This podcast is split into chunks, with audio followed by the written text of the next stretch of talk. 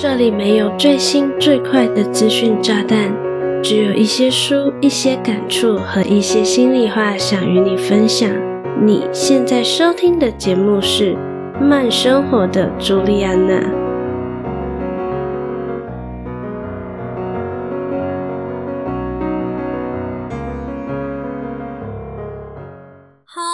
大家好，我是朱莉安娜，感谢你收听《慢生活的朱莉安娜》第七十九集。没记错的话，台湾已经放春节假期了吧？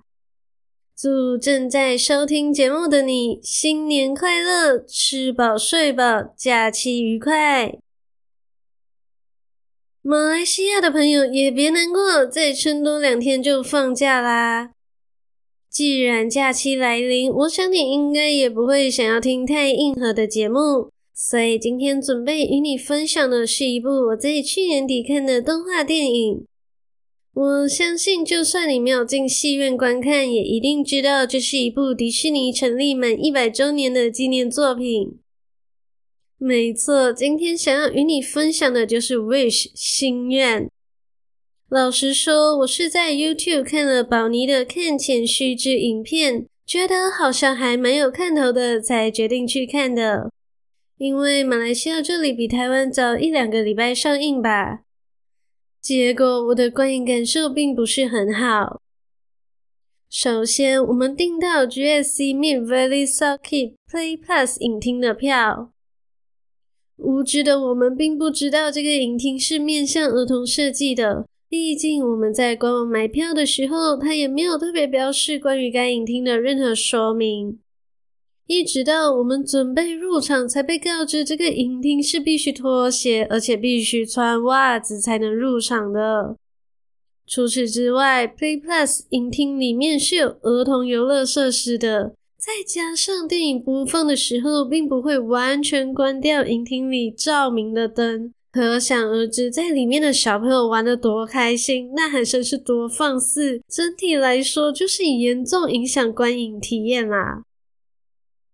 OK，买到家长溜小孩影厅的票是我们的无知造成的。但《Wish 心愿》这部电影作为使用了高达两亿美金的预算做出来的迪士尼百年贺寿片，我是觉得我有点受骗了啦。我不能说这是一部难看的电影，毕竟这是迪士尼终于从真人化回归到老本行，而且还是原创动画电影，诚意和豪掷千金的霸气真的不容置疑哦。只不过电影结束的时候，我是有点问号的，觉得这部电影完全称不上百年庆典巨献这样的定位哦。我想这部动画电影应该很快就会上到 Disney Plus，让你在家也能观看。但假如你和我一样没有订阅 Disney Plus，又很想知道这部电影究竟是怎么一回事的话，就请你将节目收听到底喽。如果你对本期节目内容感兴趣，想看节目文字稿的话，非常欢迎你到下方的资讯栏点击文字稿连结哦。在正式进入我对《Wish 心愿》这部动画电影的观后心得之前，我还想拜托你一件事，希望你能帮我回到节目首页按下订阅按钮，给我一点支持和鼓励吧。准备好了吗？那我们就开始今天的精彩内容喽。首先，简单介绍《Wish 心愿》的剧情。故事发生在坐落于地中海的罗萨斯王国 （Kingdom of Rosa）。十七岁的少女阿莎无意间发现了负责守护愿望的 Magnifico 国王的黑暗秘密，于是她向天上的星星许愿，希望能拯救王国里所有人的愿望。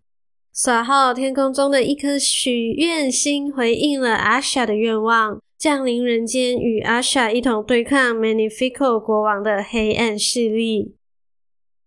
从上述的剧情来看，这个剧本确实挺迪士尼的。有一个公主，有一个反派，然后公主获得了某些力量或是某些帮助，最终打倒反派，皆大欢喜。虽然严格来说，阿莎并不是正宗拥有皇室血脉的公主啦，但三不五时就高歌一曲，这就很迪士尼公主电影了吧？到这里，我认为《Wish》的剧本、故事主轴都不算太糟糕。个人觉得糟糕的是人物的刻画非常扁平，还有迪士尼硬塞给观众的片面道理。我们先从角色说起。作为女主的阿莎，除了单纯正直善良，就没有什么特别鲜明的性格。只能说她是一个充满大爱的人。毕竟阿莎的愿望就是所有人的愿望都能实现。反观作为反派的 Magnifico 国王的角色刻画就相较鲜明。他拥有可以帮助居民实现愿望的魔法，却以守护居民的愿望为名义来掠夺王国人民的梦想，促使住在罗萨的人都安于现状。虽然国王的角色相较于女主生动，但真的有很多可以吐槽的点。譬如，国王究竟是基于什么目的而掠夺王国人民的梦想呢？在电影中，王国人民要实现愿望，就必须先放弃自己对于那个愿望的记忆，将其封印起来，交给国王保护，一直到国王兑现承诺，实现愿望为止。国王则会固定在每个月举行一次实现愿望的仪式，同时会在仪式上选择一个愿望来兑现。而阿莎就是在无意间得知，原来并不是每个人的愿望都会被实现，而大感震惊，觉得这样是不对的，所以他卯起来要告诉全国人民，国王是个为了一己私欲而轻蔑众人愿望的人。听到这里，你不觉得这个设定很瞎吗？这不是个很基础的数学问题吗？国王每个月实现一个愿望，一年也就十二个愿望。啊，你们罗萨王国那么多人，肯定有人的愿望这辈子都实现不了了啊！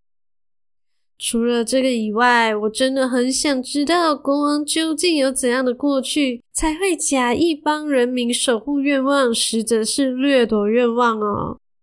在电影中，对于国王的过去，只用了国王和阿莎的对话来交代。连动画都没有诶，真的就是两个人在讲话。这不是用了两亿美金做出来的动画电影吗？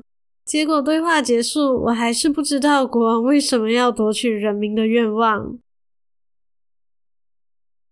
我在网络上就有看到一种蛮有趣的说法，是说反派国王 Magnifico 是一个颇有政治意味的角色。因为自恋的他非常害怕罗萨人民拥有改变现状的愿望，同时当国王占有他人愿望的时候呢，能让他感觉到自己是拥有权威的，他有权利决定要实现谁的怎样的愿望，他能够主宰他人的人生。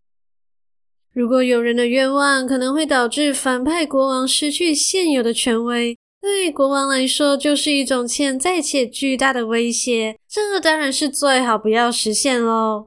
而且啊，他就是从掌控别人的过程来获得成就感，怎么可能愿意失去掌控别人的机会呢？因此，他以保护人民愿望的名义，控制了人民的想法。因为愿望的主人在献出愿望以后，就会遗忘自己心中最渴望的期待，只能等待国王帮助自己实现愿望。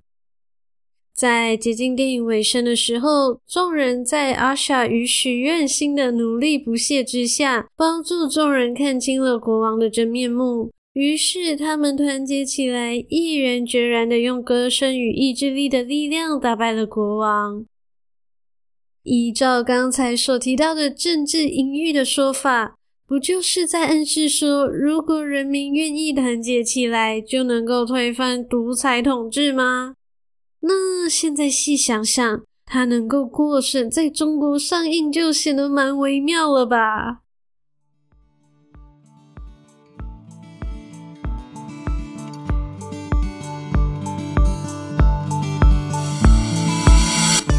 亲爱的，我是朱莉安娜。喜欢我的说书、影视分享以及心理成长的内容吗？喜欢的话就赶快按下订阅按钮，从此不再错过每周四晚上七点的节目更新。同时，欢迎你把节目分享给你身边志同道合的每一个人，让更多的人知道慢生活的朱莉安娜哦。谢谢你的聆听，广告即将结束，让我们回到节目里吧。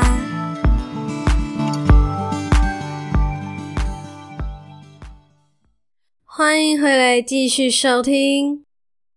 我们先撇开迪士尼到底有没有加入政治隐喻的含义，我们回过头来细看反派角色 m a n i f i c o 国王，他在电影中的黑化其实蛮突然的。反派国王一开始就只是占有人民的愿望，他可能闲来无事看看大家的愿望，并在心中暗自吐槽，只能说是小奸小恶。毕竟这些愿望也是人民自己奉献上去的，谁叫他们数学不好，不知道自己的愿望可能永远不会实现呢？结果杀出阿莎这个程咬金，想要对抗国王现有的权威，国王当然就不乐意喽。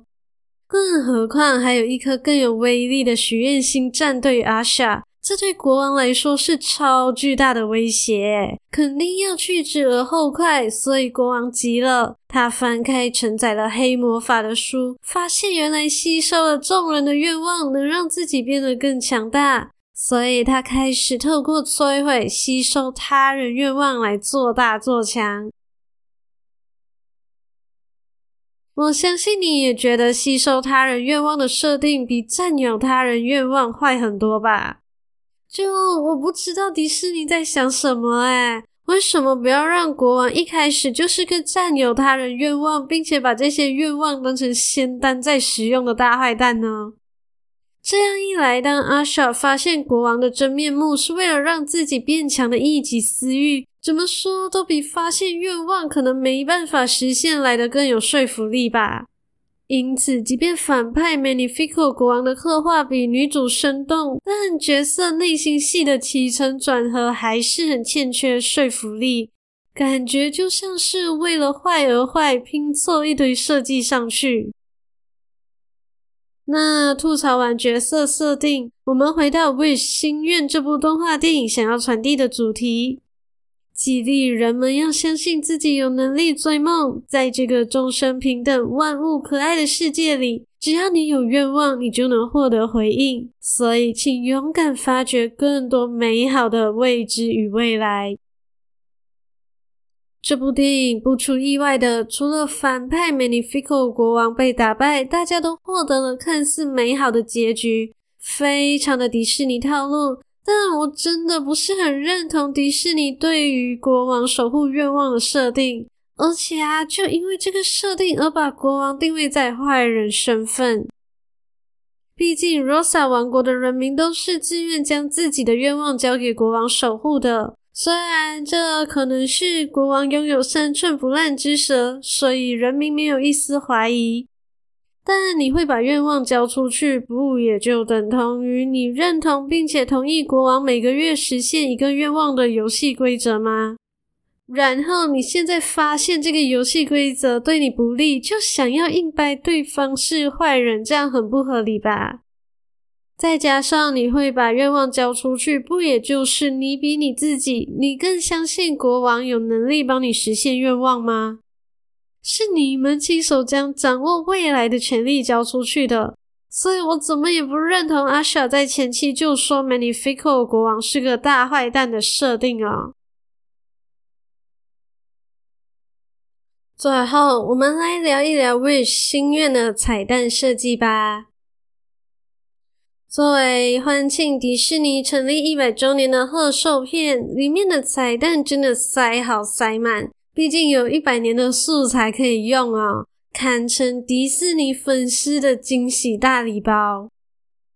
我在看电影的过程中呢，也是一直在猜这个那个是不是彩蛋哦。但我回家看了其他人的解说，才得知我自己发现的彩蛋还是偏少的。看来我真的不是一个迪士尼粉。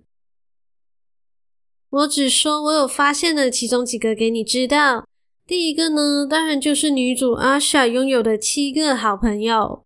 依照他们的个性对比来看呢，就是白雪公主里的七个小矮人。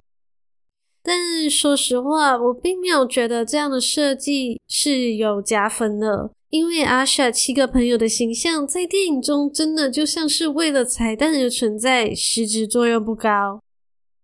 还好就是在迪士尼早期的动画呢，都会用翻开一本故事书作为开始，而 Wish 心愿用了这样的设定，就连结尾时也以合上故事书作结，以及在电影快结束时有一道烟火划过城堡上方，就是很经典的迪士尼 logo 的致敬。这两个彩蛋是我个人比较喜欢的。那其他的彩蛋呢，就交给你上 Google 去搜寻，应该就能找到蛮多的。我在这里就不赘述喽。